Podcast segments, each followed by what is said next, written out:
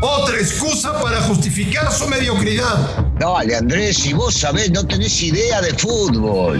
Footbox México, con André Marín y el ruso Brailovsky. Podcast exclusivo de Footbox.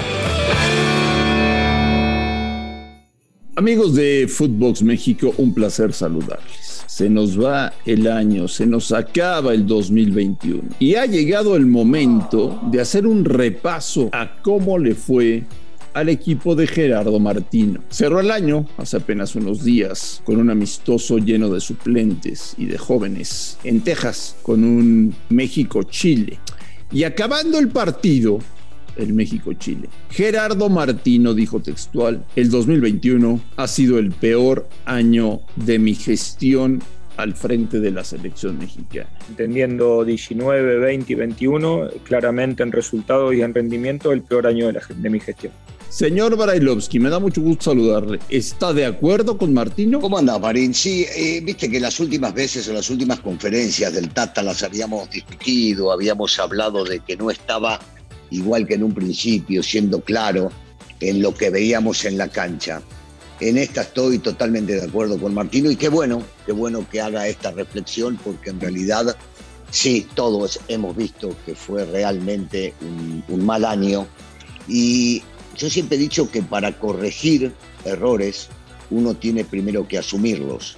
Si no los asumís difícilmente, uno puede después llegar a conseguir ciertos resultados porque no evaluó bien lo anterior. Y en este caso es correcto lo que acaba de decir el técnico. Bueno, ya sabemos que el 2021 fue un año malo para la selección mexicana, no en lo económico, ¿eh? Ay, sí, dinero, ay, sí, se forraron de billetes. Pero en la cancha, en lo deportivo, en cuanto a logros, fue un año muy malo. Mi pregunta, señor Brailovsky, es: ¿por qué fue un año tan malo?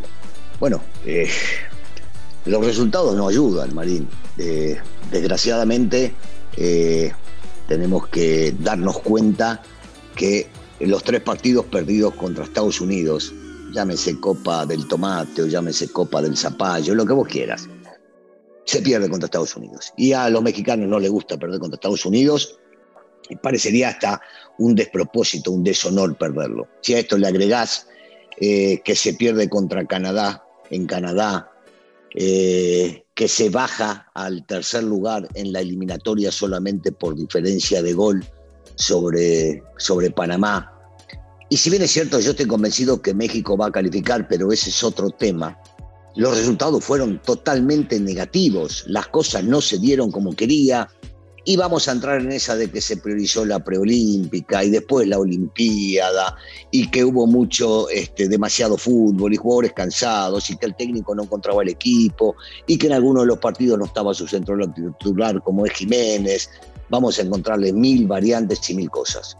Y México, debería demostrar que es superior a todos en esta eliminatoria.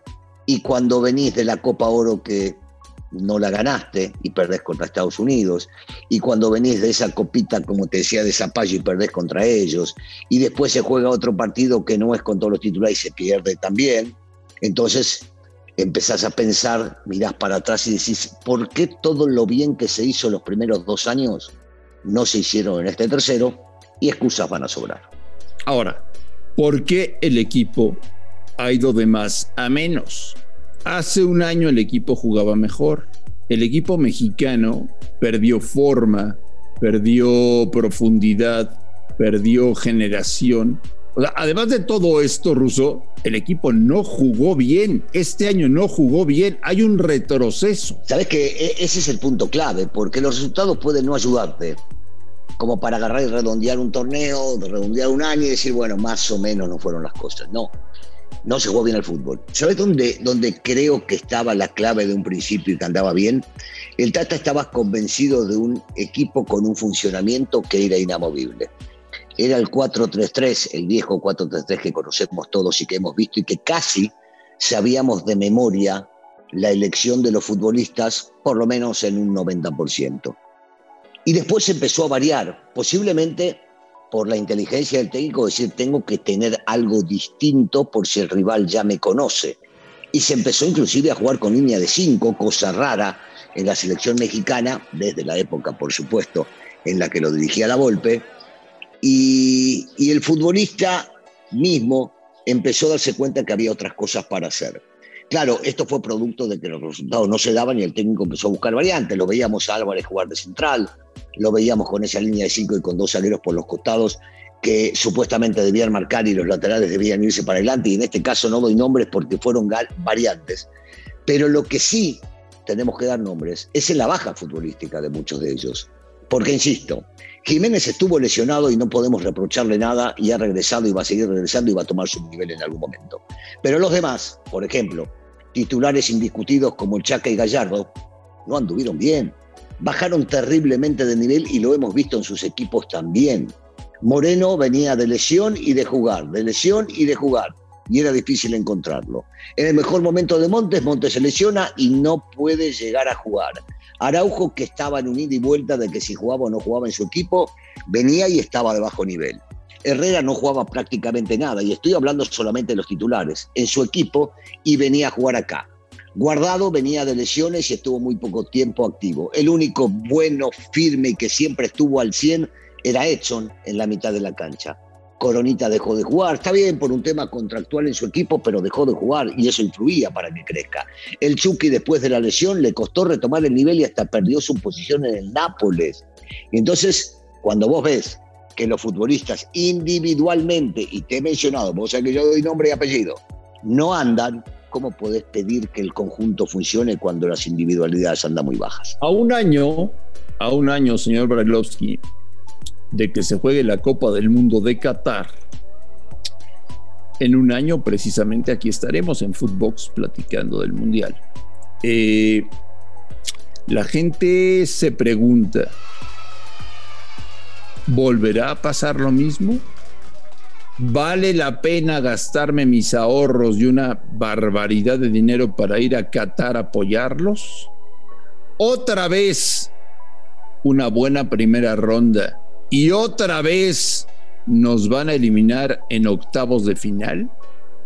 Otra vez, señor Brailovsky.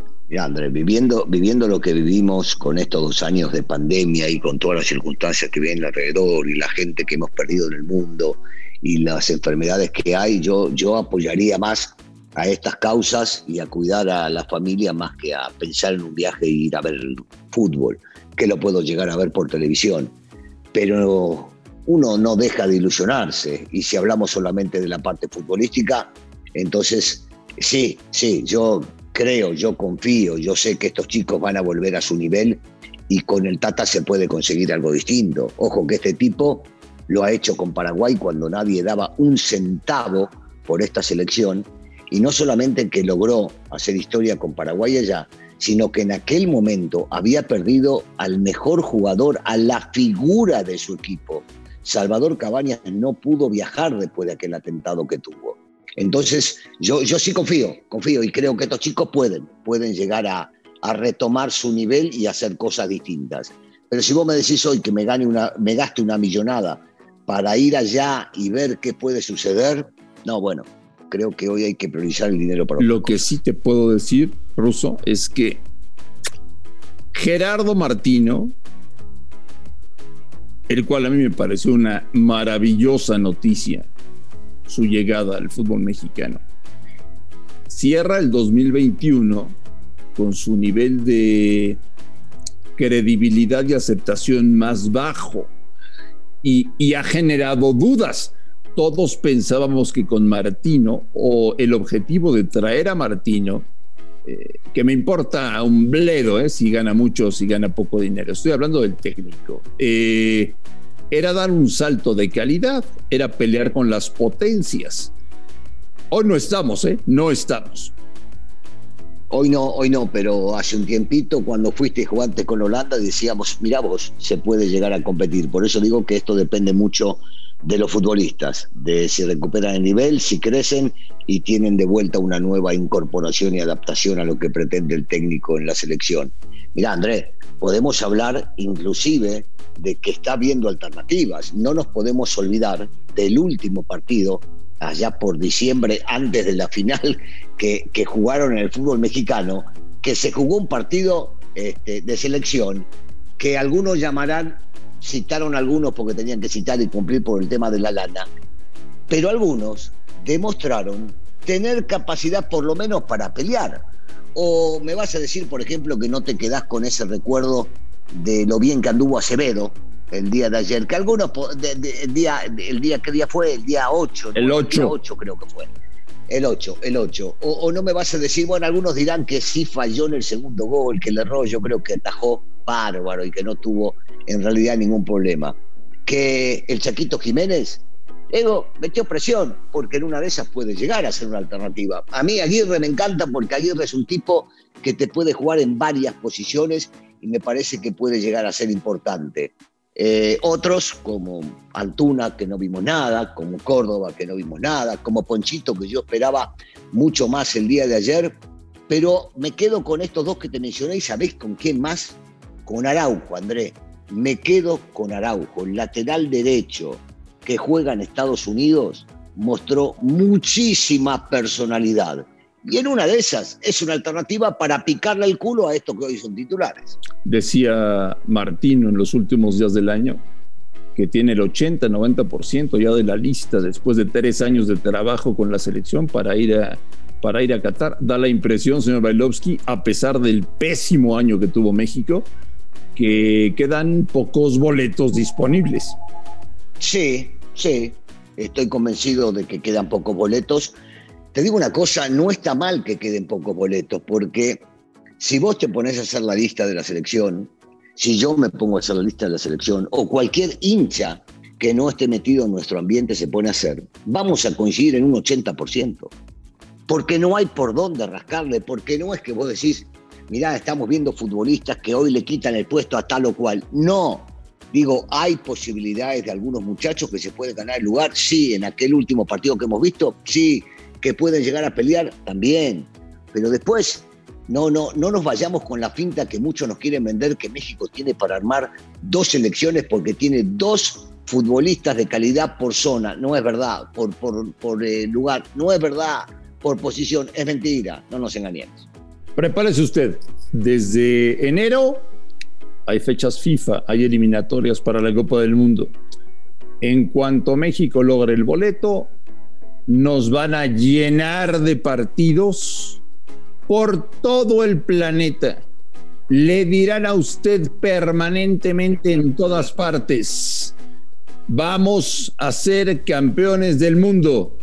Compre su bandera, compre su playera, compre este cereal que tiene la carita de los futbolistas, compre este refresco porque si lo compra se puede hacer acreedor a un viaje a Qatar. Todo eso es lo que viene, señor Bailovsky. ¿Sabes que, ¿Sabes que esto me recuerda cuando iba a la cancha de niño en la Argentina? Habían esos personajes, viste, que pasean y van vendiendo y no sé cuánto de cada partido, dependiendo, dependiendo el equipo que le vayas. Y uno de ellos siempre me quedó grabado era, hay gorro, bandera y vincha, muchachos. Eso me recuerda a lo que acabas de decir gorros, banderas, vincha y todo lo que venga hay que explotarlo, ¿eh? porque se viene. No, bueno. Y es lo que hacen, y es lo que hacen, por, por ejemplo, acá. Pero sí, sí. A vender, a vender, a vender, como sea. Y a mentir, y a mentir, y a mentir.